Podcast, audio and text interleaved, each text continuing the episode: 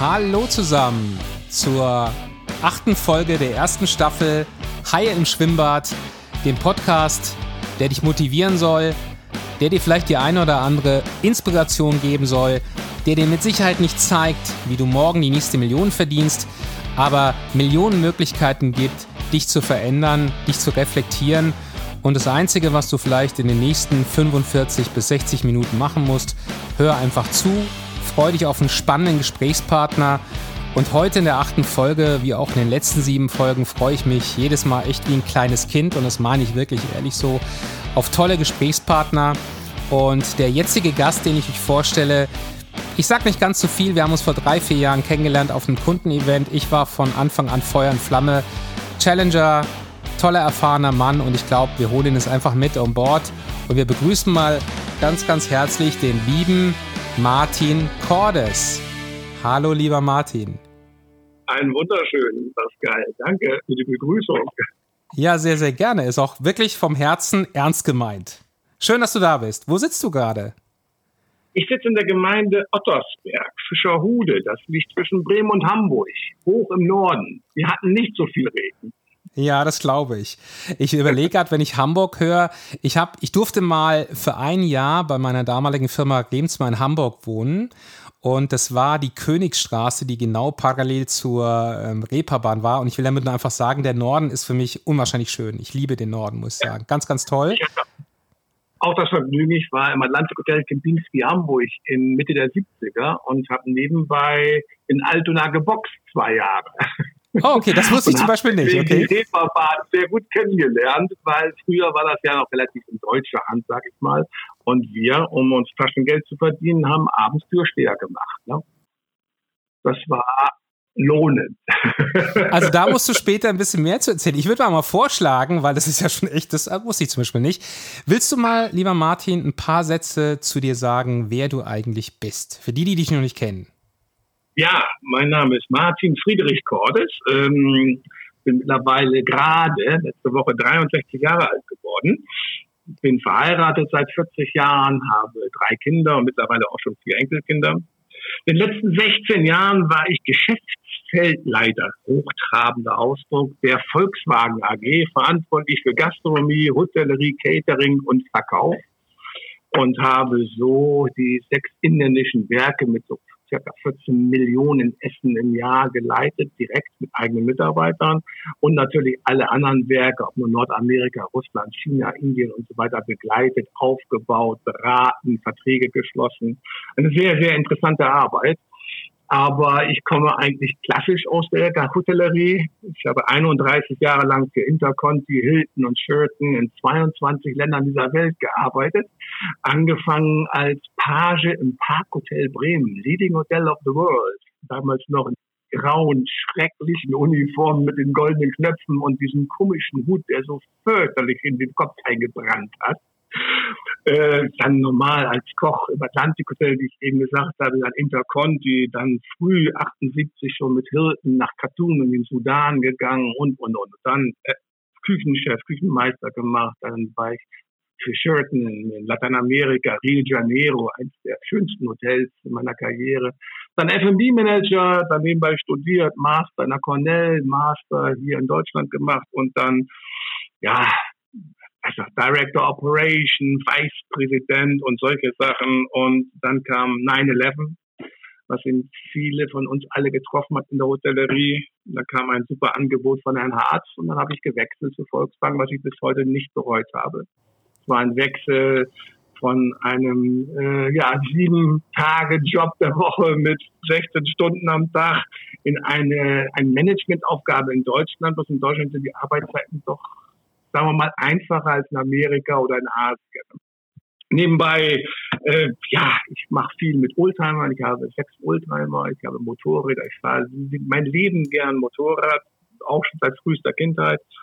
Bin nebenbei noch seit 14 Jahren Vorstandsvorsitzender eines deutschen Bildungsinstituts als Ehrenamtler, mache noch Beirat, Stiftungsrat, bin Prüfungs Ausschussleiter der IHK Lüneburg und Wolfsburg für Meisterprüfung und so ein paar Kleinigkeiten noch, weil man ja sonst früh Feierabend hat. Ne? Und wann schläfst du eigentlich noch? Bei dir ist ja Wahnsinn. Ja, das mit dem Schlafen, du weißt es ja, in der Gastronomie ist das immer so eine Sache. Aber am Wochenende arbeitest du sowieso, Weihnachten, Silvester, Ostern, wenn andere Menschen feiern, ist bei uns die höchste Not. Dann hast du eben die ganzen, jetzt bei Volkswagen speziell, die ganzen Messen weltweit, die ganzen großen Events.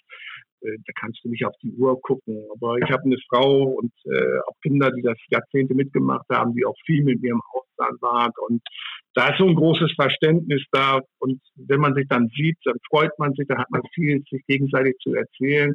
Es ist ein anderes Leben. Viele können sich das nicht vorstellen. Aber glaub mir, es hat unwahrscheinliche Qualitäten. Und es ist einfach so, du hast ja mit Menschen zu tun. Ob das nun dein Mitarbeiter ist, ob es der Kunde, der Lieferant, der Bauer ist, gerade wenn du in armen Ländern bist, wo du wirklich um jede Tomate kämpfen musst, du baust persönliche Beziehungen auf. Also ich, für mich ist diese Art des Lebens und des Berufes einfach wahnsinnig schön, weil es eben es ist eine Verquickung zwischen wirklich Arbeiten und auch Leben in dieser Arbeit. Es gibt keine Arbeitszeit. Manche Leute gehen nach Hause und machen dann auch irgendwas, basteln am Motorrad rum. Ist auch Arbeit. Ein Automechaniker würde nicht abends noch am Auto rumschrauben. Aber für mich ist es so, dass es muss exakt sein. Wenn du Hoteldirektor bist, dann ist es einfach so, Tag und Nacht äh, wirst du gefordert. Äh, und was ist denn nun Freizeit? Wenn du mittags im Restaurant sitzt, aber zwei Leute kommen zu dir und fragen dich, was ist denn morgen, was ist denn da und so. Das muss man einfach sehen, wie weit man sowas ertragen kann. Ne? Ich bin ein Mensch, der sehr zufrieden ist mit seinem Leben und sehr zufrieden ist auch mit dem, was er tut. Mhm. Und habe natürlich auch eine liebe Frau, die eben das alles mitgemacht hat bisher. Ja, das ist so spannend. Also habe ich es richtig verstanden? 22 Länder? Du hast in ja. 22 Ländern gearbeitet? Weil ja. das habe ich ja noch nie gehört, tatsächlich. das, das längste war einmal elf Jahre in Brasilien. Das, äh, da waren wir am längsten weg, aber von Brasilien aus habe ich auch in Nordamerika gearbeitet, in New York und in Boston und in Miami, weil wir eben Hoteleröffnung gemacht haben. Und äh, ja, das ist, ähm, das ist eine Sache in der Hotellerie. Ich habe so viele Freunde auf der ganzen Welt und immer wenn ich mal verreise, dann sage ich auch, wir besuchen mal den. Den habe ich zehn Jahre nicht gesehen. Dann setzt man sich abends in die Bar und man unterhält sich, ob man sich gestern noch gesehen hätte. Das ist einfach diese Clique der Hoteliers, die, die, die kennen keine Zeit. Das ist, äh, das fließt alles. Das ist so schön. Wir waren jetzt gerade auf Malta, weil Malta hat Herdenimmunität durch die Impfungen erreicht haben trotzdem noch, du brauchst deinen PCR-Test und so weiter, aber ähm, die Bars sind offen, Restaurants sind offen und wir haben einen guten Freund, der war mit mir zusammen in Venezuela, in Kuba, in der Dominikanischen Republik und in der Türkei, hat er mit mir gearbeitet und er ist seit 16 Jahren Hoteldirektor bei Maritim und hat natürlich ein wunderschönes Zimmer besorgt und das ist schön. Dann bist du auf der Insel, bisschen Kultur, bisschen Strand, bisschen Pool, aber eben auch jeden Abend sich da mit einem alten Freund treffen und schnacken. Das, das ist nicht herrlich. Das ist ein Traum. Und wenn du sagst schnacken, wie viele Sprachen? Dann sprichst du mit Sicherheit Portugiesisch, würde ich vermuten, Englisch sowieso, oder? Klar? Also über Sprachen eben. Ich glaube, das gehört zu dem, du hattest mir mal so vorab Fragen gestellt, ähm, mit diesem Thema sich weiterbilden. Ich finde, das ist Respekt wenn du sagst, du gehst nach Ägypten oder du gehst in ein anderes Land, dann hast du dich mit den Menschen, mit der Kultur, mit wer hat dich besetzt, wer war welche äh, Nationalität. Wenn wenn einen Dom Rep siehst, die Dominikanische Republik war ja früher eine Insel, erst Spanisch, dann Französisch, dann Krieg, dann wieder Krieg. Und dann hat man sich damit auseinanderzusetzen. Nicht nur, dass man die Sprache einigermaßen versucht zu verstehen und sich verständlich zu machen, man muss auch eben sehen, geschichtlich, dass man mitreden kann. Und Sprache ist eben so, ich maße mir nicht an zu sagen, dass ich viele Sprachen spreche. Ich kann mich in vielen Sprachen verständlich machen. Ich spreche vielleicht drei, vier fließend. Aber zum Beispiel mein ältester Sohn, der eben viel mit unterwegs war, der spricht acht muttersprachlich und insgesamt zwölf fließend. Das habe ich, auch noch, hab ich auch noch nie gehört. Das ist ja Wahnsinn. Hat auch Sprachwissenschaften studiert. Das war ja eher wieder normal. Ne? Ja, klar. Ja, das macht ihm Spaß. Und aber sag mal, jetzt in den 22 Ländern, da gehe ich davon aus, war deine Frau nicht immer dabei. Und bei Hai im Schwimmbad geht es ja auch ein bisschen darum, wann man mal Situationen, die vielleicht nicht so leicht im Leben waren. Jetzt nur eine Frage. Ich stelle mir das so vor, in den letzten zehn Jahren gibt es FaceTime, Skype und so weiter. Heute kann man sich wie auch wir per Zoom austauschen. Als du angefangen hast, gehe ich mal davon aus, gab es nur das Telefon maximal, oder? Über die Distanz. Also ich war im Interconti in Hamburg und kriegte ein, war stellvertretender Abteilungsleiter und wir hatten ein Stern Michelin erkocht und wir fühlten uns alle riesig, hatten eine Casinoeröffnung in der Fontenay, das Hotel gibt's nicht mehr, wurde abgerissen. Ähm, dann rief, kriegte ich ein Angebot von Hilton Khartoum, Sudan. Damals gab es kein Internet, wie du schon sagtest. Also ich nach Hause. Mein Vater hat eine riesen Brockhaus-Sammlung an der Wand und da habe ich mir das grüne Buch unter F Sudan rausgesucht und habe versucht, mir erstmal zu erkundigen. Ne? Dann bin ich zu meiner Freundin gefahren, die jetzige Frau, und habe gesagt, ich habe ein Angebot von Hilton in einem Land, wo ich dann wirklich für ein oder mehr Jahr weg sein werde.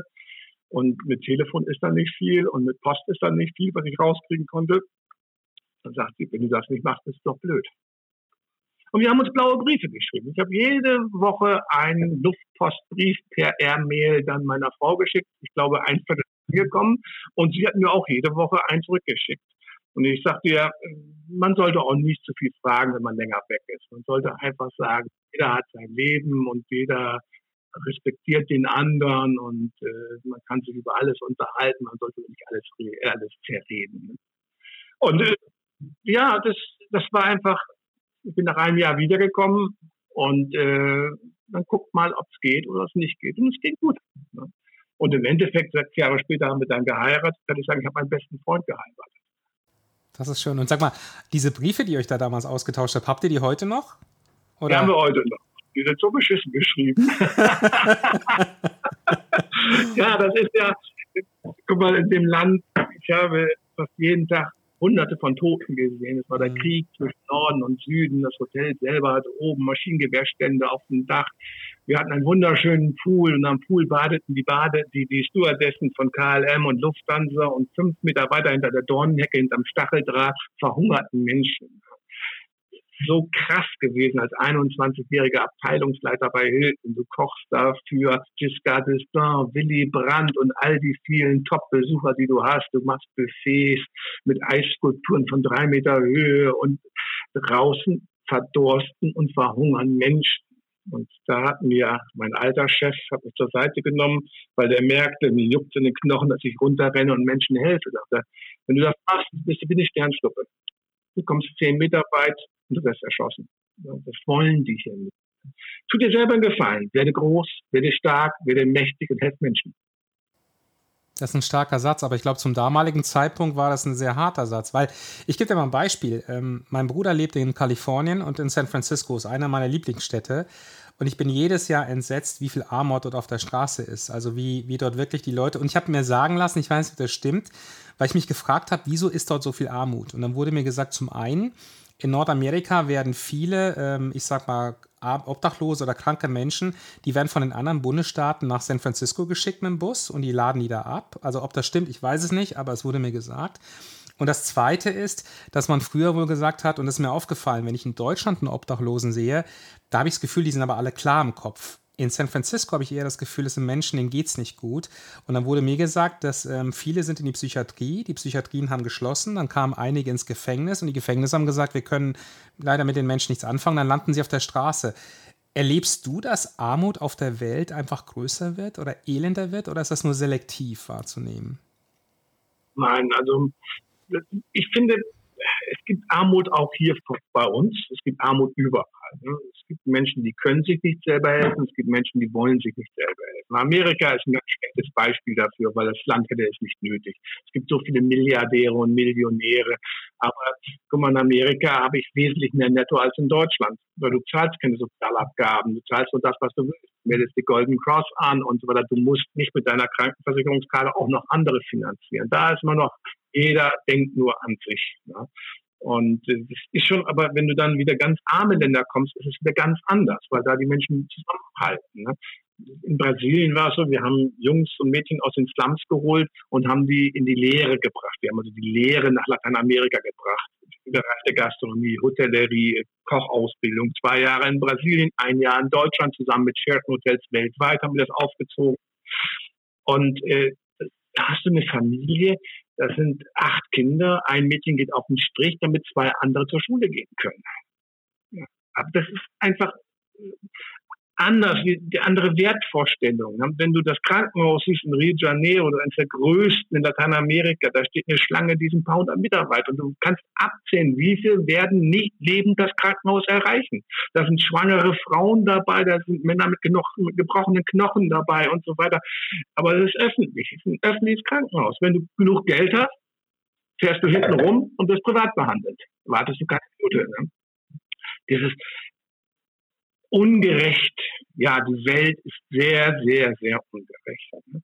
Aber wenn wir nicht anfangen, auch über die Menge an Menschen nachzudenken, wir wachsen so extrem zurzeit, auch speziell in Afrika, dass man wirklich sich Gedanken machen muss, wir können gar nicht mit den Ressourcen, die uns auf der Welt zur Verfügung stehen, alle so ernähren und so behandeln, wie wir uns momentan behandeln. Wir sind hier wirklich privilegiert in jeder Hinsicht.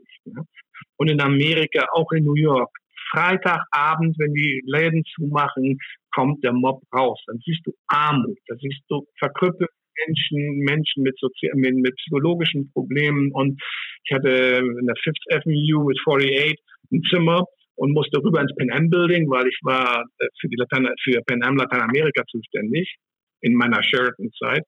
Und Freitag, Samstag war die Hölle. War die Hölle. Weil werden die Mülltonnen geplündert, die ziehen los, weil dann ist eben die Polizei weg. Dann ist es, du kannst nicht zu Fuß die fünf Straßen rüber, wenn du ins Theater willst. Du nimmst dir ein Taxi, weil das ist lebensgefährlich. Was gefährlich ist. Und wir sind mittlerweile, wo du das sagtest, ich glaube 7,5 Milliarden Menschen. Ich glaube, die Aussage ist doch bis 2050 9 Milliarden.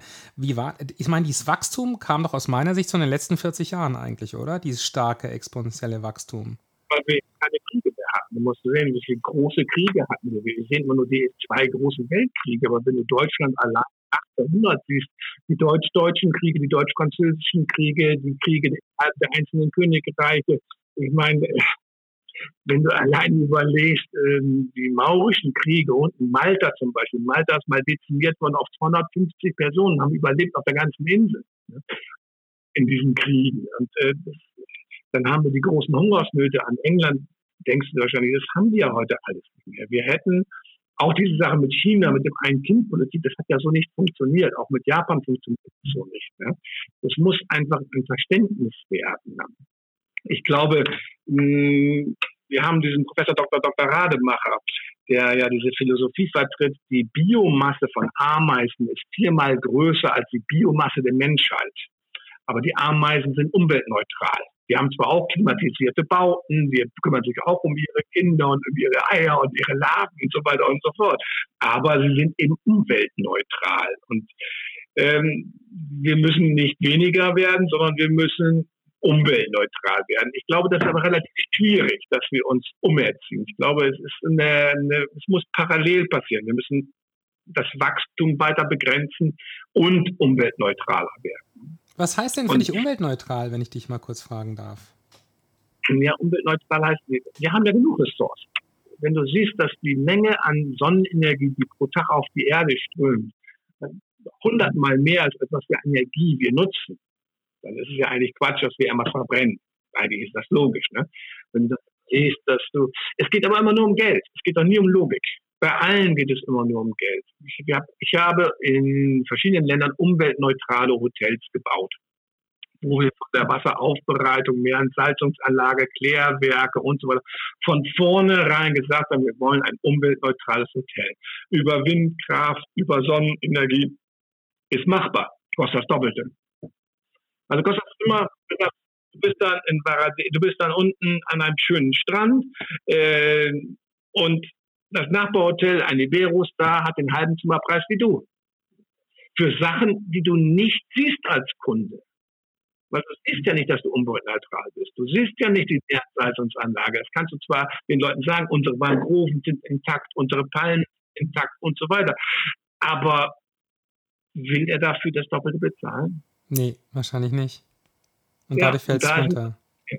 Und ich stelle mir oft die Frage, wir haben in Westafrika und Ostafrika viele Sozialprojekte gemacht. Ich habe zum Beispiel ein Kinderkrankenhaus mit aufgebaut, wir haben Brunnenprojekte gemacht. Wenn ich das heute sehe, 20 Jahre später, jetzt hast du Gemeinden gehabt, die haben eigentlich Stammesgröße, 60, 65, 70 Personen. mussten vier, fünf Kilometer für einen Eimer Wasser laufen. Den haben wir Brunnen geschenkt. Wir haben Tiefbrunnen gebaut, wir haben ein Kinderkrankenhaus für mehrere Gemeinden gebaut und so weiter. Die Gemeinden sind explodiert. Wir haben heute teilweise 400, 500 Personen, die dort leben. Das heißt, ich frage mich ja heute auch, habe ich das alles richtig gemacht? Habe ich das richtig gemacht, dass ich aus meinem sozialen Denken heraus denen unbedingt helfen wollte, mit Bausparkraft, mit Finanzierung ihrer Hütten, mit Wasser, mit, wir haben Ärzte ohne Grenzen drüber geholt, um diese Augenkrankheit da zu beherrschen, mit Impfungen. Was ist das Resultat? Die Menschen sind glücklicher, aber du hast eine Bevölkerungsexplosion. Das ist einfach die Frage, ob man nicht dadurch dann wieder ein Problem in die Zukunft verlagert. Und das ist alles sehr schwierig. Man muss sich nur darüber klar werden wir helfen in Afrika, in Asien, aber wir müssten gleichzeitig auch zum Beispiel Forderungen an Brasilien, kein Regenwald mehr abzuholzen stellen. Wir müssen, guck mal, die sieben großen Flüsse Asien und Lateinamerikas sind für 90 Prozent der Meerverschmutzung zuständig, weil es keinen entlang dieser Riesenflüsse gibt, der Kläranlagen hat. Der gesamte Müll wird im Wasser entsorgt und fließt ins Meer. Da können wir Plastik raussammeln, wie wir wollen.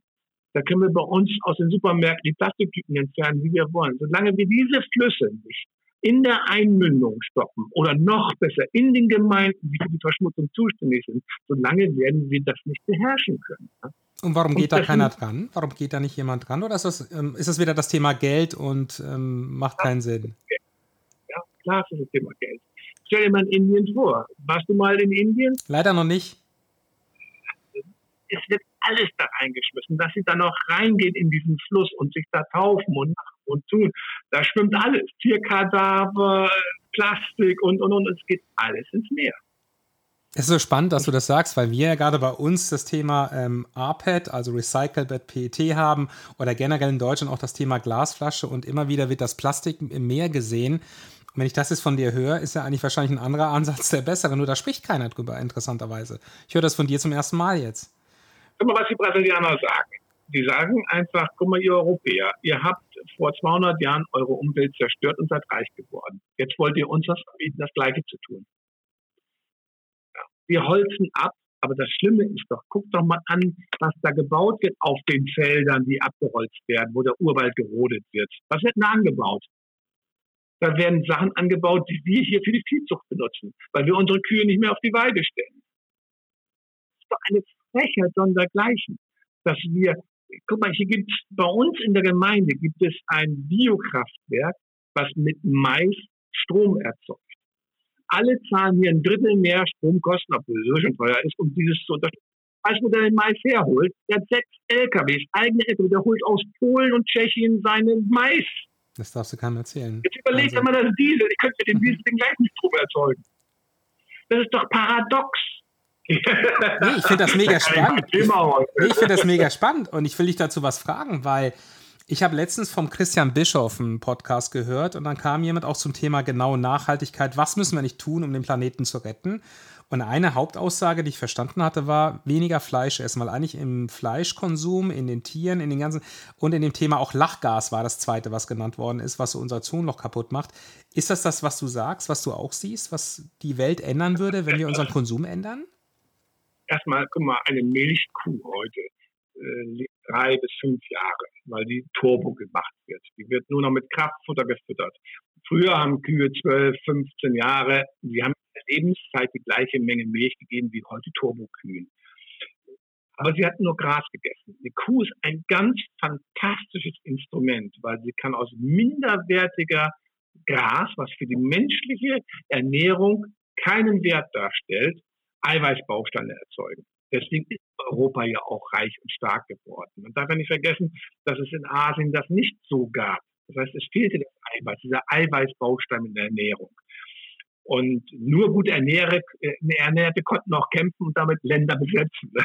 Also, wenn wir wieder uns ein klein bisschen rückbesinnen auf das, was wir früher mal gemacht haben und unsere Kühe einfach auf die Weide stellen und jetzt nicht Milch für China produzieren, sondern Guck mal, allein die Gülle, die wir produzieren, ist doch ein Wahnwitz. Wir wissen ja gar nicht, wohin mit der Gülle. Ne? Weil wir Milch produzieren, die billig ist, die wir gar nicht brauchen in Wirklichkeit. Und wenn wir die Kühe anständig normal behandeln würden, würden sie auch mit Gras normal füttern, wäre das Problem wesentlich geringer. Das, was du sagst, in Gasen. Das Problem bei der Kuh ist nicht das Pupsen. Das Problem bei Kühen ist das Rülpsen.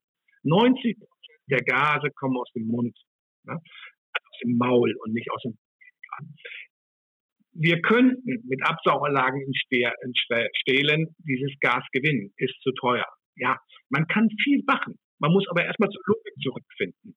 Es macht keinen Sinn, dass wir in Brasilien Kraftfutter anbauen auf ehemaligen Flächen des Amazonas, um die in Deutschland Kühe als Kraftfutter zu geben, damit sie schneller ihre Milch geben.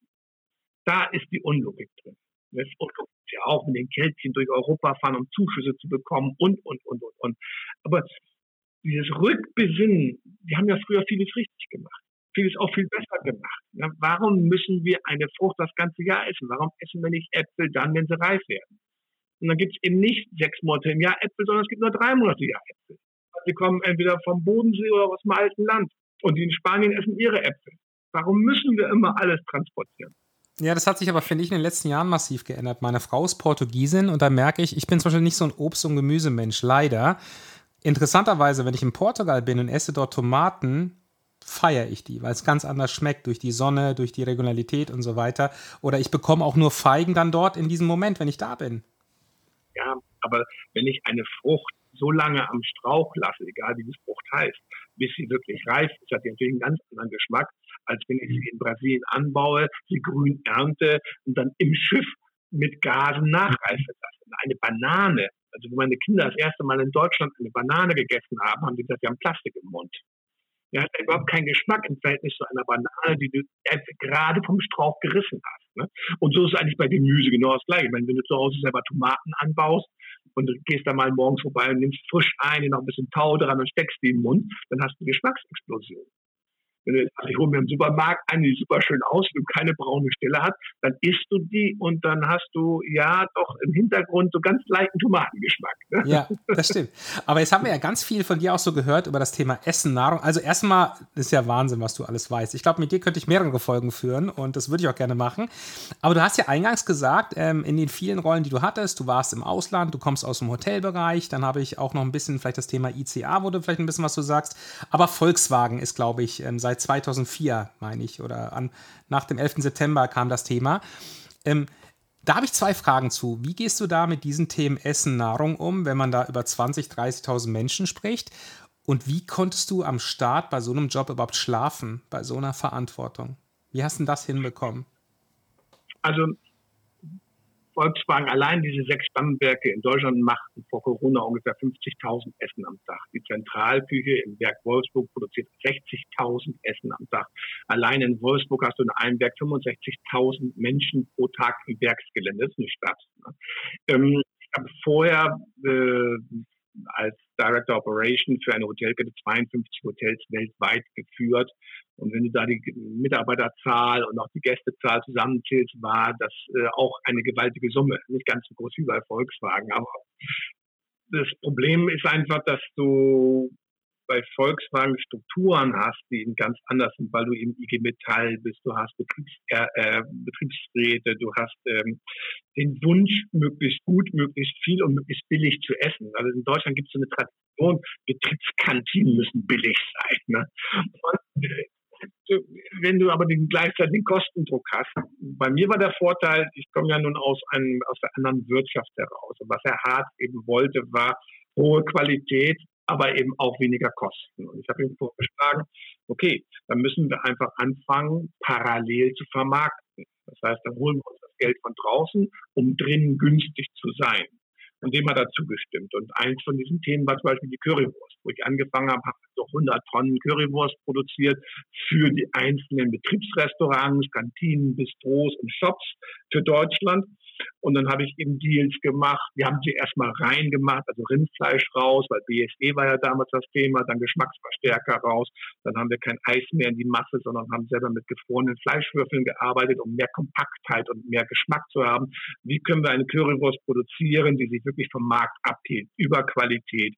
Wir wollen äh, viermal D, dass die Tiere, die dort verarbeitet werden, äh, Muttersau in Deutschland, Eber in Deutschland, Zucht in Deutschland, Futter aus Deutschland. Wir wollen keine Kinderarbeit und, und, und. Also ein reines Produkt. Und dann haben wir den Markt gebracht und haben innerhalb kürzester Zeit oh, bei über 1000 Tonnen an die Edeka geliefert. Das ist dann gutes Geld. Dann haben wir den Ketchup neu erfunden, haben den erst über Kraft Food und Mondelez, hatten wir vorhin das Thema. Jetzt nachher einmal gewechselt, hat ja riesen Aufregung gegeben deswegen, aber äh, Ketchup machen wir wirklich Millionen von Flaschen im offenen Handel, teilweise Internethandel, es bringt viel Geld.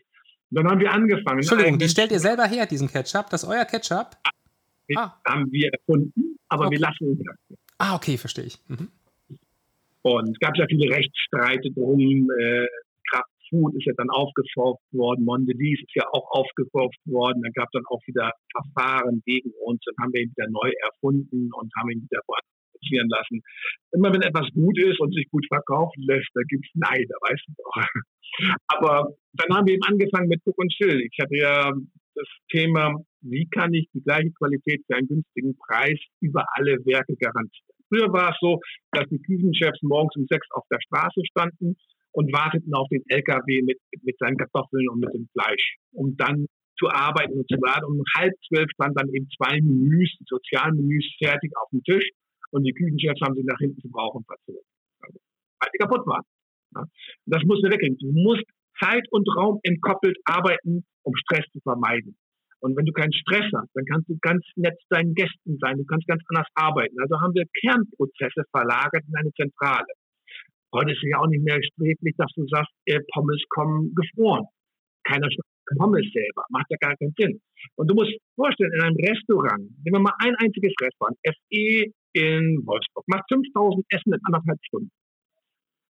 Früher zwei Sozialmenüs, heute 16 verschiedene Hauptgänge. Freie Komponentenwahl. Warum soll ich jemanden zwingen, dass er unbedingt braunen Kohl zu seinem Kassler essen oder Rotkohl zu seiner Roulade essen Aber die Grundbausteine, die kochen wir zentral, also in einer Zentralküche.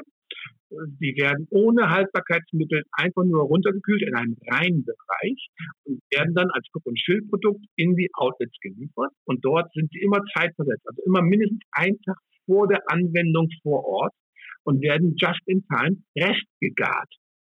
Der, der, der Geschmack, das Aussehen ist gleich frisch, auch die Inhaltsstoffe gleich frisch.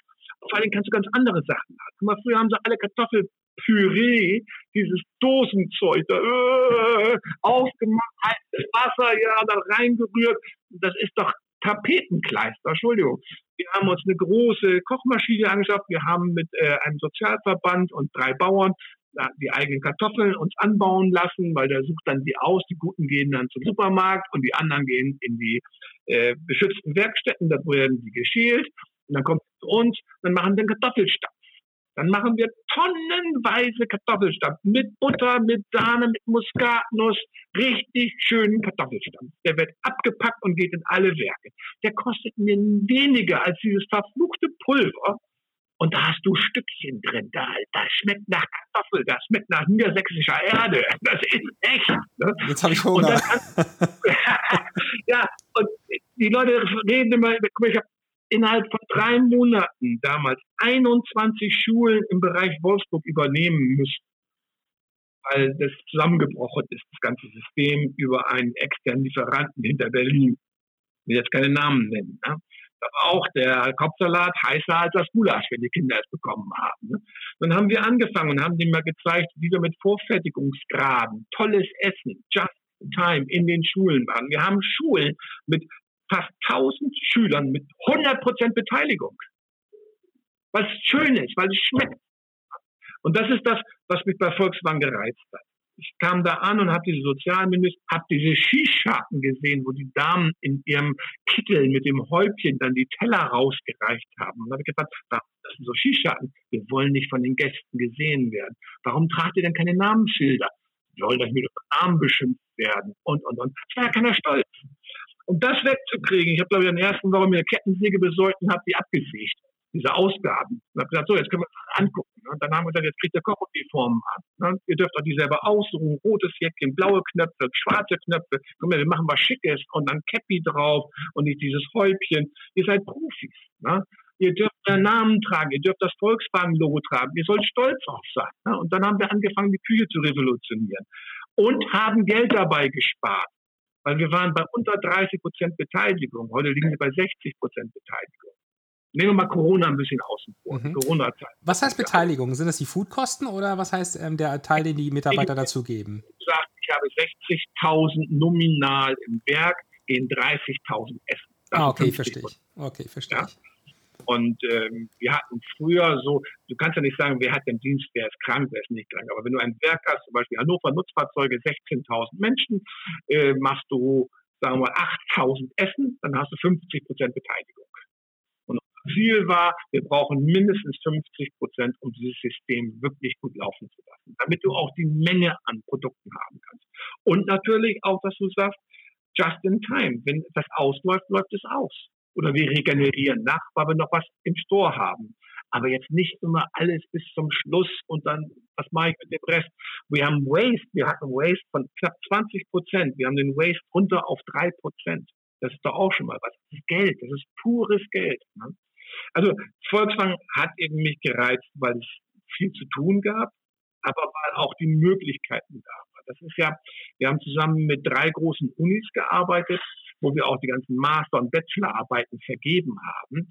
Weil wenn du sowas machst in so einem Riesenunternehmen, dann brauchst du natürlich auch diese Begleitung aus der Wissenschaft. Ne? Welches PET, Acrylamide, genau, welche Temperatur wirklich, welche ist negativ, welche ist positiv, welches Fett reagiert wie. Da machst du eine Masterarbeit und du sagst, ihr dürft Wolfsburg benutzen. Da kannst du an einem Tag so viel testen, wie du beim normalen Betrieb in einem Jahr testen kannst. Ne? Da hast du dann eben 42 Restaurants, jeweils mit sechs, sieben Fritteusen, wo du eben gleichzeitig mit unseren Mitarbeitern zusammen eine Testreihe durchführst. Da freut sich jeder Student und jeder Professor, sowas machen zu können. Aber das heißt, das ist ja eine Größenordnung, die, ich habe, wie gesagt, ich war leider noch nicht bei euch. Ich hoffe, ich darf das mal sehen. Wie ist denn das? Es gibt ja viele Firmen, da haben dann die Vorstände eigene Kantinen. Ist das da auch bei euch getrennt oder sitzen alle irgendwie zusammen oder wie ist das? Also wir haben natürlich unterschiedliche Betriebsrestaurants mit verschiedenen Charakteren, aber die sind alle für alle geöffnet. Es gibt auch eben ein Vorstandsrestaurant, das war auch für jeden begehbar. Das kostet nur im Geld. Also da kannst du dann Dreigangmenü für 22 Euro bestellen und äh, entweder abholen oder dort vor Ort essen.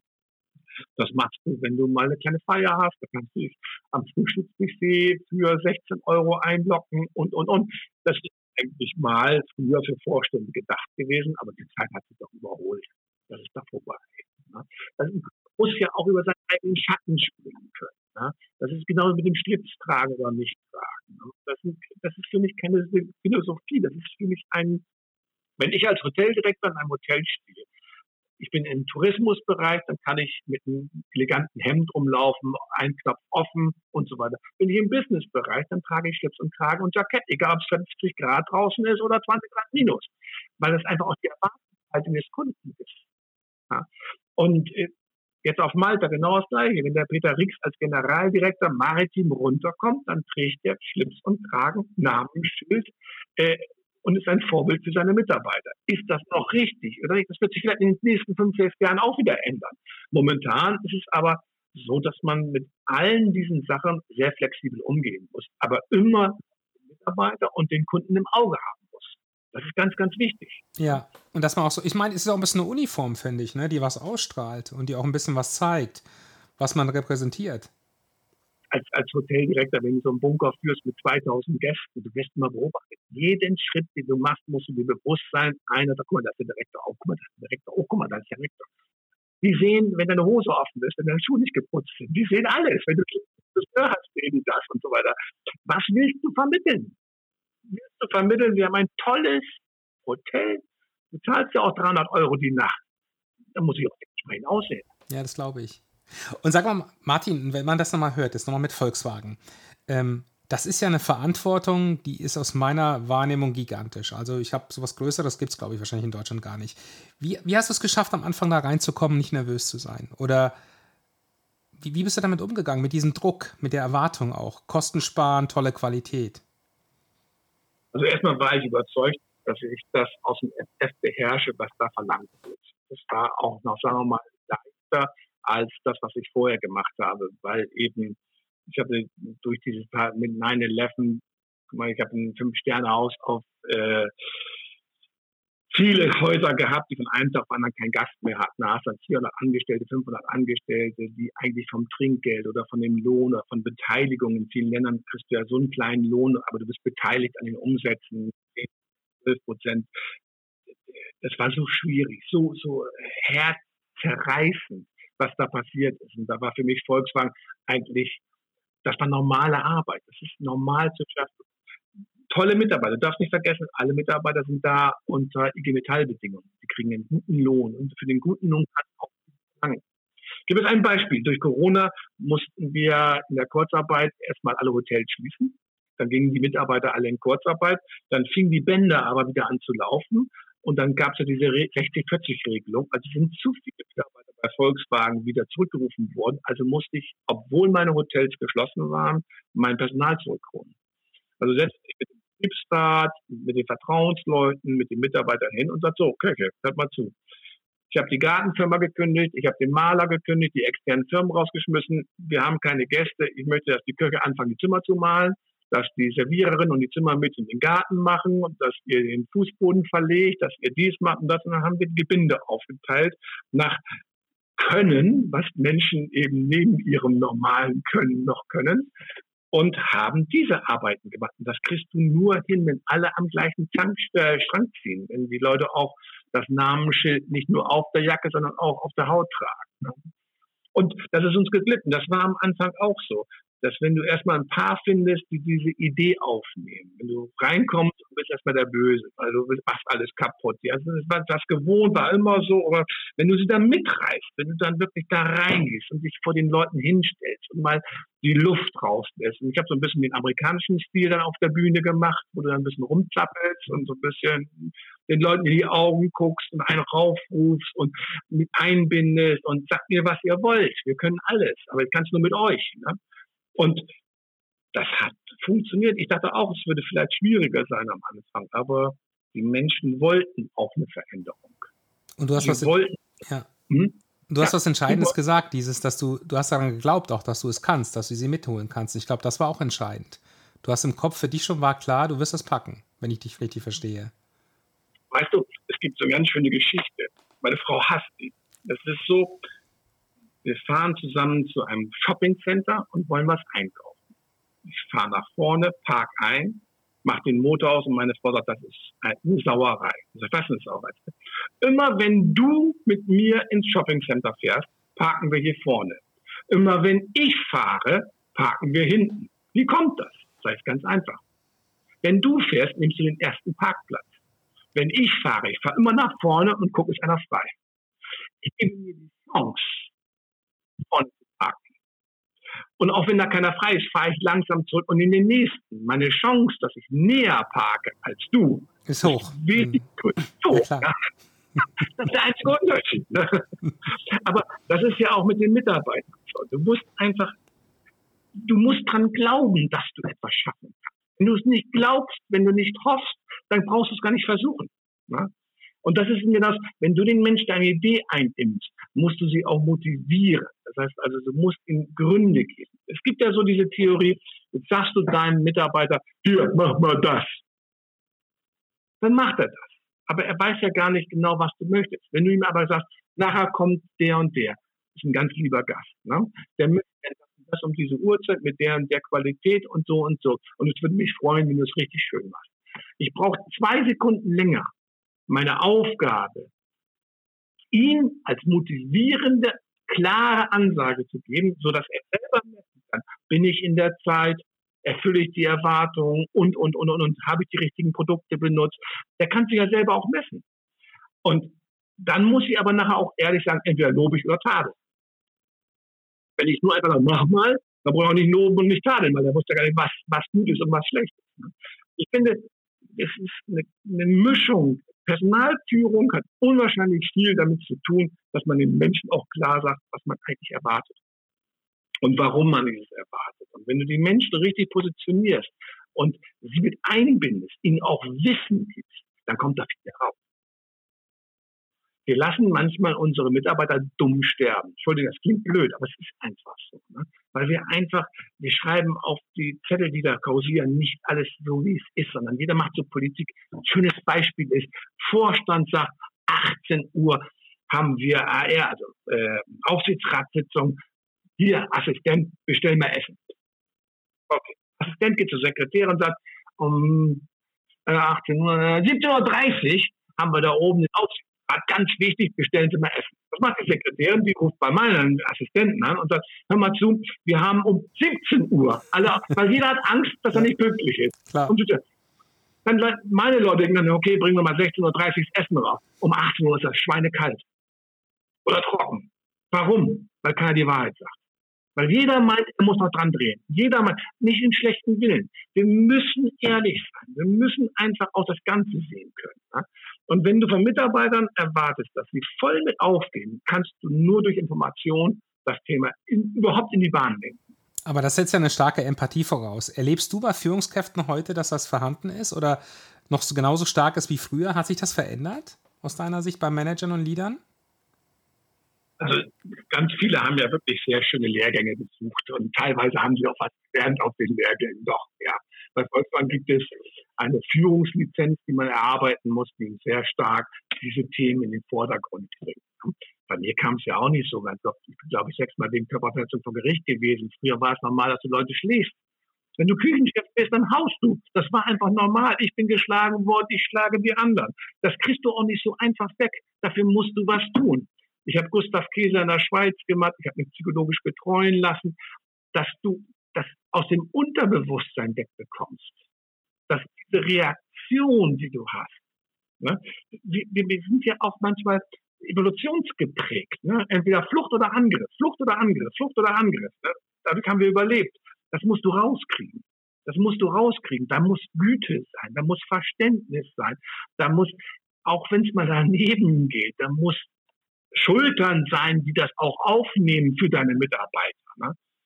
Und das versuchen wir eben jungen Führungskräften beizubringen in diesen Trainings, dass sie A, auch wissen, was ist nonverbale Kommunikation. Ne? Aber früher war es normal, sagst du am Freitag kurz vorm Rausgehen. Und am Montagmorgen um acht bei mir im Büro, da haben wir noch was zu besprechen. Der Mitarbeiter hat das ganze Wochenende nicht geschlafen. Er hat seine Familie angemosert, hat seine Kinder angemosert, weil diese Last, was will der am Montagmorgen von mir? Wenn er Montagmorgen dann reinkommt, eine halbe Stunde zu früh wahrscheinlich, dann sagt er noch, nee, war nichts. Ja. Das ist alter Führungsstil, das ist fehlender Führungsstil. Wir müssen ehrlich werden. Wir müssen den Mitarbeitern die Waffen geben, damit sie kämpfen können. Wir müssen ehrlich sagen, worum es geht, die Risiken und die klaren Aufgaben definieren und sie einbinden und reden lassen. Dann kriegst du auch ein Resultat.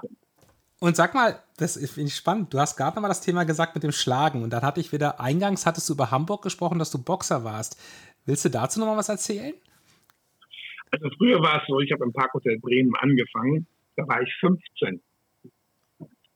15. Mit, mit 15 hast du schon gearbeitet? Ja, mit 15 hatte ich eine eigene Wohnung in Bremen. Die meisten, die damals so früh angefangen haben, die haben ähm, im Hotel selber ein kleines Stübchen gehabt und so weiter und so fort. Aber damals war es eben so, dass 16 Pagen pro halbes Jahr reinkamen und drei, vier, fünf, sechs haben dann ein Lehrangebot bekommen? Die mehr so ein bisschen akademisch gemacht haben, sind Hotelkaufleute geworden, die im Servicebereich sich gut gezeigt haben, weil als Page machst du ja alles. Du servierst beim Tanztee die alten Omas, du stehst nachts in der Bar, du machst eine Hochzeit und führst die Leute rein. In, du musst ja alles machen. Ne? Du holst die Post beim Postamt und so. Und dann wird entschieden, äh, und wer im Handwerk nicht sich bewiesen hatte, dem wurde ihm angeboten, Koch zu werden. Mir hat man im Angebot, ich dürfte Koch lernen. 60 Mark brutto im Monat. Und äh, 60 ja, Mark. Mark, ja. da musst du schon nebenbei so ein paar Sachen machen, damit du überleben kannst. Sechs Tage Woche Und äh, ja, 9, 15, 18, 22. Jeden Morgen um 8 Uhr warst du da. Von 3 bis 6 hattest du Mittagsstunde und dann bis Abend Schluss, weil du musst dann Kühe noch reinigen, machen und tun. Und drei Stunden, 15 bis 18 Uhr, da gibt es ja verschiedene Möglichkeiten. Manche Leute gehen saufen, manche, früher war das Thema Sport, manche machen Fußball und, und. Ich habe mir dann der eine Portier, der Night Portier, der war im Bienenkorb. Der hatte da die Sparte Boxen unter sich. Und er sagte, Junge, du bist 1,82 groß, du wiest nichts, du passt genau in meine Equipe. Und dann habe ich da nachmittags angefangen, Boxen zu lernen. das war so erfolgreich, weil, glaub mir, nach einem Jahr hat mich keiner mehr gehauen. Das glaube ich. ja, nein, das ist ja allein schon, dass, dass jeder weiß, der geht jeden Tag zum Boxen. Ja, und in Hamburg war es aber nachher so, dass du ja auch dann mit Mädchen, und ich hatte ja eben meine jetzige Frau, meine damalige Freundin, und du siehst dann immer scheiße aus, weil du hast die Blumenkohlohren, weil sie immer nicht getaped haben und dann rutschen sie deine Ohren lang und dann ist die Nase krumm und dann ist das kaputt, das kaputt und äh, ja, also wenn du diesen Sport machst, dann musst du das eben auch so in Kauf nehmen. Auf der anderen Seite habe ich eben dann auch die Reeperbahn aus einer ganz anderen Warte kennengelernt. Und ich muss ehrlich sagen, das möchte ich nicht missen. Es war damals eine so starke Verbundenheit mit den Menschen dort. Ne? Ich habe manchmal meine Freundin im Puff abgegeben, habe gesagt, Mama, pass mal auf sie auf, wir wollen mal einmal über die Bahn. Ne? Da ist nichts passiert. Wann war das? War das in den 70ern oder wann war das? 76, 75, 78, ja. Und sag mal, zum Thema Boxen damals gab es doch diesen Club, die Ritze, glaube ich. Das war auf der Reeperbahn, oder? Ja, das ist ja ein Kellerlokal. doch, es, es, gab viele, also früher war es ja fast alles in, in deutscher Hand, das waren alles Deutschgastronomen. Das war auch noch etwas, da gab es kein Messer oder Schlachtring oder Waffen, das, das war verpönt, wenn da einer mit angefangen hat. Es gab andere Gebiete in Hamburg, da war das damals schon übel auch. Ne? Da wo eben, sagen wir, Minderjährige waren oder auch Schwule, es gab ja einen, einen Schwulenstrich und so weiter. Da war das schon damals sehr, sehr stark unterwandert mit hm, ich weiß nicht, ob du das weißt, aber das Chapter der Hells Angels wurde dann in 74, 75 dort eröffnet und die haben sich dann gerade im Bereich sehr stark gekümmert. Ne? Immer mal wieder versucht, auch in die große Freiheit, auch in die Reeperbahn reinzukommen. Ne? Aber ich weiß nicht, ob du die Fabrik, nee, du bist noch zu jung. Die Fabrik, die Fabrik ist ja abgebrannt. Ja? Nee, die kenne ich auch nicht mehr. Die kenne ich nicht mehr. Die Fabrik, das war so das Musikzentrum. Dann gab es den Grünspan, das war die größte Diskothek dort. Und äh, wir als Hoteliers haben uns meistens um zwölf, halb eins äh, entweder in dem einen oder dem anderen getroffen. Und äh, klar, wenn du bis nachts arbeitest, dann ist eben die Nacht dein Tag.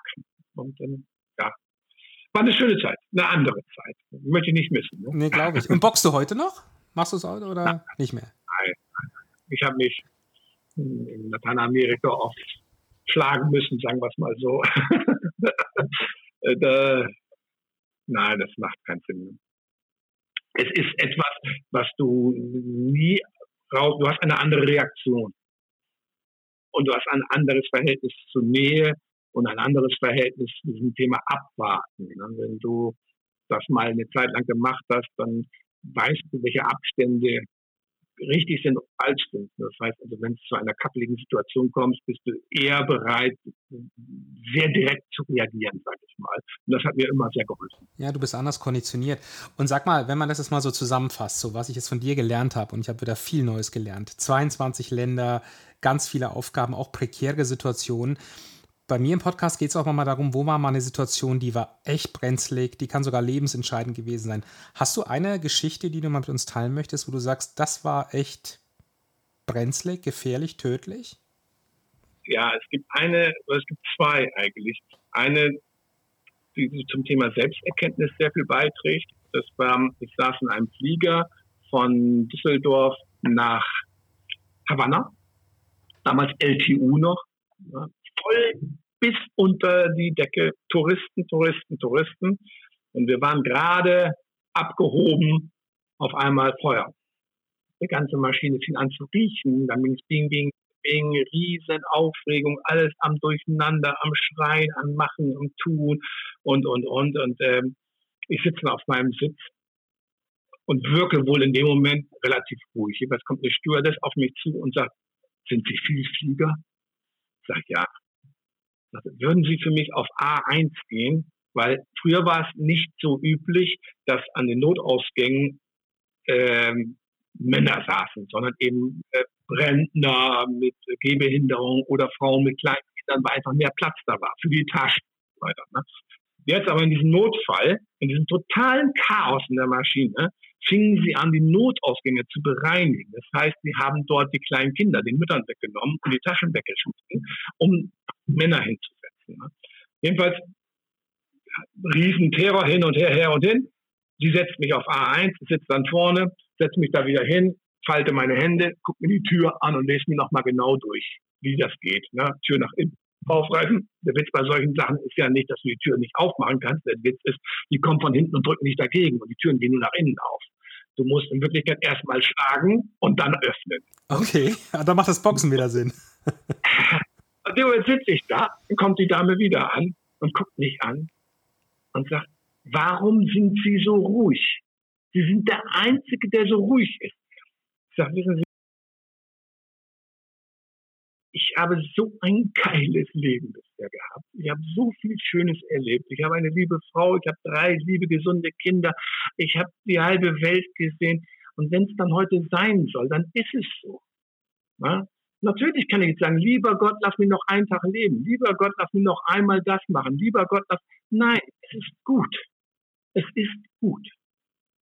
Und wo wir dann unten waren und saßen dann nachher da. Wir mussten ja alle von der Polizei interviewt werden, weil keiner wusste, ob es eine Bombe war oder wie auch immer. Wir sind dann auf dem Militärflugplatz in Bonn runtergegangen, auf dem Schaumteppich, sind dann alle die Rutsche runter, wie sie das gehört. Ne? Und wurden dann alle verhaftet erstmal und festgesetzt. Und dann kam die Dame an und sagte, für uns alle da vorne aus der ersten Kabine, ne, waren sie so ein Ruhepol. Wir haben immer wieder zu ihnen geguckt. Aber das war für mich ja selber auch erschreckend, dass ich mich nicht auf leisten konnte, dass ich auf einmal keine Angst hatte. Kam das die Angst später? Kam die später, als alles sicher war? Oder? Gar nicht. Also dann kommt ja die ganze Aufgabe, dass die Leute erstmal, alle zogen sich Schuhe an, dürfen ja nicht mit Schuhe die Rutsche runter, wenn du dann unten bist, musst du erstmal sich um die kümmern, wie sie da halt die Knochen gebrochen haben. Und so. Du bist also so beschäftigt, dass du in Wirklichkeit, dann wo wir dann im Saal drin waren, wurden alle Handys abgenommen, weil die Angst hat, dass einer von uns irgendwie ein Terrorist ist und, und, und. Und dann kamen dann Leute zu mir, können Sie bitte dafür sorgen, wir haben kein Trinkwasser, können Sie bitte. Irgendwie haben sie alle mal gemeint, ich habe was zu sagen. aber, ja, aber es passt ja so ein bisschen, diese Ausstrahlung. Aber das ist, ich meine, das hast du schon öfters gehört. Du hast ja diese Ausstrahlung und das, also das ist ja schon eine bemerkenswerte Geschichte. Bist du denn danach wieder zügig geflogen, sofort? Oder? Ja, ich hatte ja Business zu tun. Ich bin ja in der Spaß geflogen. Ich bin am gleichen Tag noch geflogen mit der Satzmaschine und war im, im äh, Metall ähm, Ringe eines Gepäckstückes, was äh, Punkten geschlagen hat und ist dann Blut entstanden. Also es war kein terroristischer Anschlag. Es war auch lebensbedrohlich. Es war einfach nur das Alarmsystem Feuer ist angesprungen. Und dann mussten sie eben über dem Wasser, über dem Rhein den ganzen Kerosin rauspumpen und dann auf den Teppich runter. Das war, es hat auch keiner was gesagt. Das war auch blöd. Gut, müßig. Das andere ist eben, wir haben wirklich mal einen Überfall in Brasilien erlebt, wo meine Frau und die Kinder und wir alle gefangen genommen worden sind, wo es wirklich ganz, ganz eng dran war. Und ich habe den, den, den Chef der Bande versprochen. Ich lag mit Stacheldraht gefesselt am Kloben, Kopf im Becken und ich habe gesagt, wenn du uns am Leben lässt, werde dir nie irgendwas passieren. Ich werde keine Killer hinter dir her schicken. Ich werde nichts gegen euch unternehmen. Ne? Bringt mir keinen um, weil drei von denen wollten die Kinder umbringen und uns umbringen, keine Zeugen hinterlassen. Und dann hat er sich durchgesetzt und sie sind auf der Flucht gefasst worden. Und sechs Stunden später lagen sie nackt bei der Polizei auf dem Boden. Und der Delegate, der Polizeichef, sagte zu mir, so, für jeden 50, dann machen wir es gleich hier hin. Dann sage ich vor denen, ich habe mein Wort gegeben, dass ich keinen von denen erschieße, wenn sie meine Kinder mich anleben lassen. Und ich werde nichts dergleichen tun. Und was sind? Ein halbes Jahr später sind sie aus dem Knast geflohen. Das erste, was sie machen, rufen bei uns zu Hause an und sagen meiner Frau, euch wird nie wieder was passieren. Wir haben es noch nie erlebt, dass jemand in so einem Moment sein Wort hält. Ah, das ist ja eine beeindruckende Geschichte. Also das ist ja Wahnsinn. Das ist immer das, was ich sage. Ich helfe oft gerne Leute, aber nicht, weil ich Dankbarkeit will, sondern weil ich dankbar bin, weil andere mir auch schon lange geholfen haben oder mir was Gutes getan haben. Es gibt nicht dieses äh, Auge, Auge, Zahn, Zahn, ich habe, jetzt gibt's mir, sondern es gibt in Wirklichkeit als Motorradfahrer sowieso. Bleibst du mal stehen, ein anderer hält, bei dir ist die Zündkerze ausgefallen oder ich habe noch eine da, dann hilft er dir zu schrauben und das nächste Mal hilfst du einem anderen. Aus Dankbarkeit, aus Dankbarkeit dafür, dass dir auch geholfen wurde. Und das ist, äh, erlebe ich immer wieder, dass man das nicht nebeneinander aufrechnen kann. Man muss einfach selber seine eigene Philosophie entwickeln. Und ich helfe gerne generell, weil mir auch immer geholfen wurde. Du hast vorhin auch mal, das, ich glaube, ein, zwei Mal das Thema der liebe Gott, Dankbarkeit, das klingt so ein bisschen auch nach Karma. Glaubst du an eine höhere Gewalt oder glaubst du, genau, glaubst du eigentlich daran, wenn du Gutes tust, ähm, verändert es die Welt positiv und auch vielleicht mal ein späteres Leben? Oder glaubst du, wenn das Leben hier vorbei ist, das war's? ich glaube, ich war lange evangelisch. Ich habe auch. Ich auch. Ähm, ja, ich habe auch äh, die Bibel ganz gelesen das nicht im Konformantenunterricht, sondern viel später. Ich habe auch den Koran gelesen, auch die Ableitungen des Korans. Ich habe mich auch mit der Tora befasst, weil ich auch in Israel gearbeitet habe.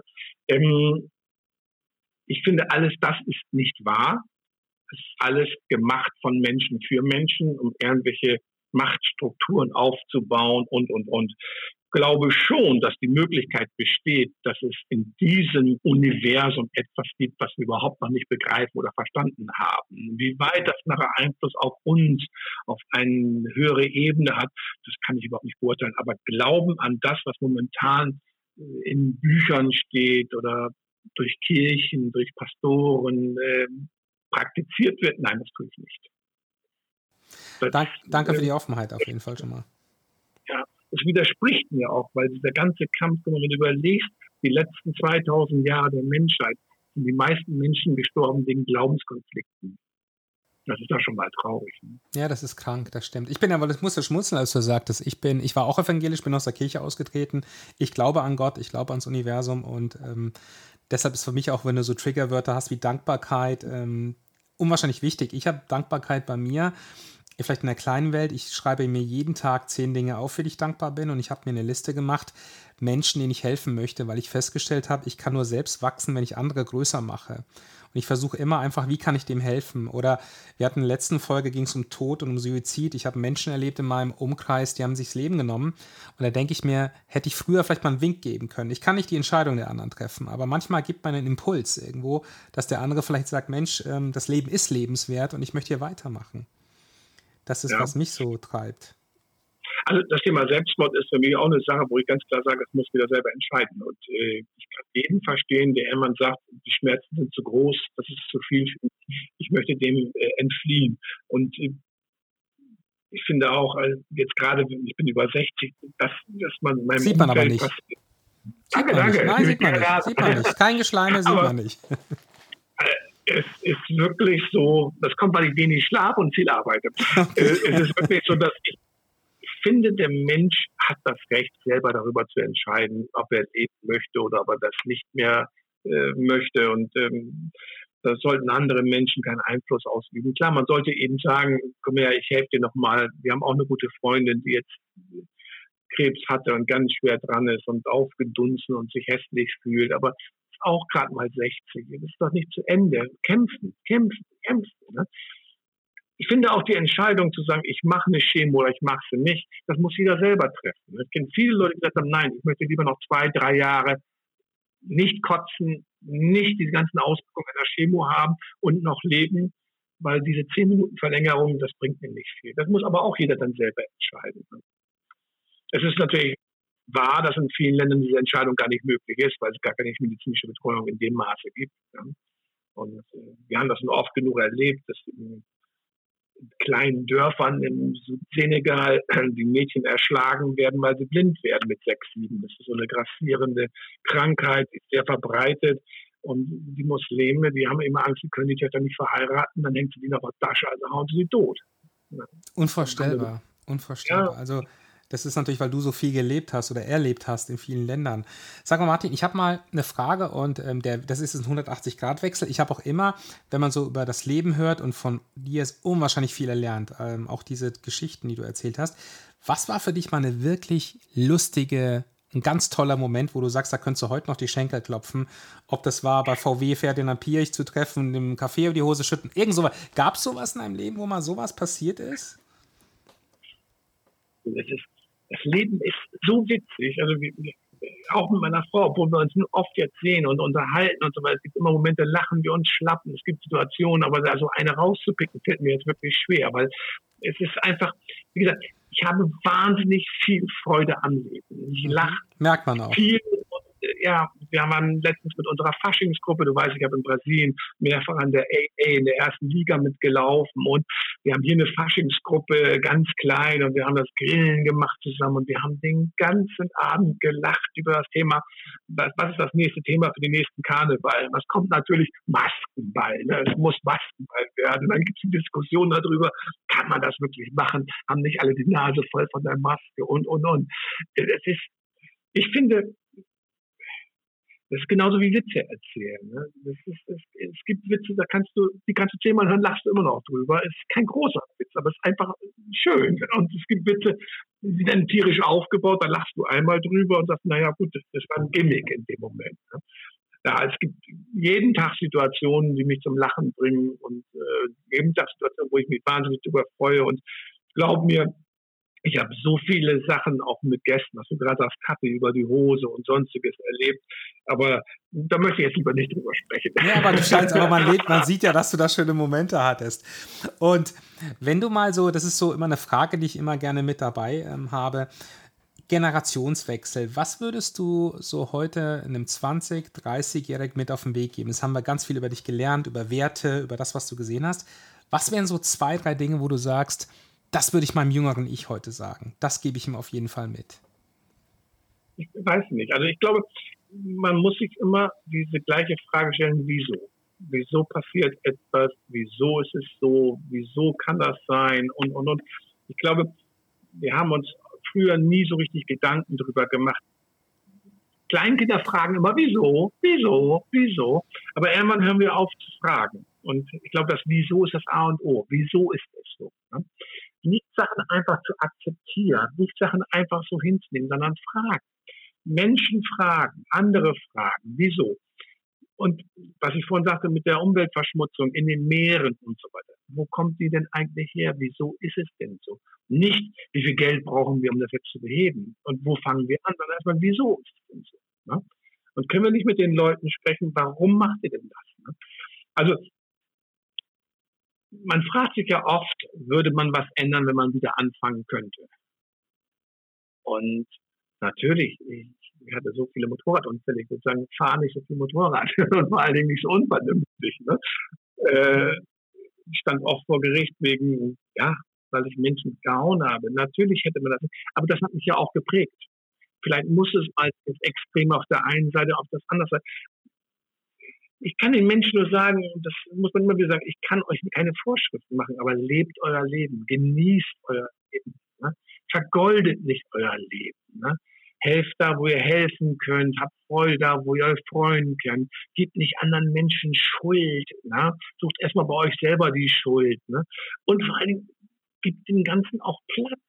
Ne? Du musst auch anderen Platz geben, dir selber Platz geben, nimm dir Zeit, denk über Sachen nach wenn, wenn einer dir was erzählt, zum Beispiel Makrokosmos, ja, rede nicht irgendwas nach, sondern äh, forsche das nach. Was, was interessiert mich da wirklich dran? Oder, was ich vorhin sagte, Relativitätstheorie werd dir doch erstmal drüber klar, die Formel kennt jeder, aber du weißt, was für eine Formel ist, was bedeutet die denn für dich? Was bedeutet die für Zeit und Raum, für Geschwindigkeit, für Verständnis und, und, und, und, und. Vielleicht sieht man dann die Bibel auch ganz anders. Vielleicht sieht man das Thema Außerirdische dann ganz anders. Vielleicht kommt man auch auf eine Idee und sagt, Einstein war doch ein Spinner. Das stimmt doch gar nicht. Ja, das ist auch nur eine Theorie. Und das, was du sagst, ist so interessant, weil so habe ich dich ja damals kennengelernt. Ich glaube, vor drei, vier Jahren bei Rock am Ring und das hatte ich dir ja vor, ähm, eingangs schon mal gesagt, vor der Aufnahme, mich hat wahnsinnig beeindruckt, dass du damals gesagt hast, wenn dich Themen interessieren, dann bohrst du, dann studierst du. Ich glaube, du sagtest, du studierst sie. Und das ja, Ding ist ein paar Wochen bei mir im Kopf hängen geblieben. Erst habe ich gedacht, netter Typ, aber dann war das wieder der Alltag. Und irgendwann dachte ich, der hat recht. Und vor allen Dingen stellte ich fest, ich so kenne viele Dinge an der Oberfläche.